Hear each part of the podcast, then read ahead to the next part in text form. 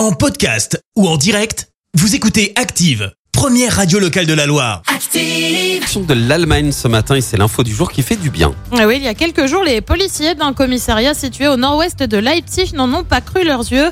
Un homme d'une cinquantaine d'années s'est présenté à eux pour leur remettre deux caisses contenant au total 150 000 euros. Une somme qu'il affirmait avoir trouvée dans une cuisine qu'il venait d'acheter sur Internet.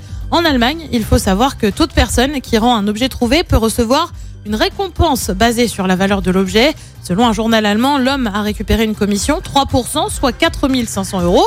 C'est quand même une belle somme. Pas mal. Le reste a été déposé au tribunal du district compétent.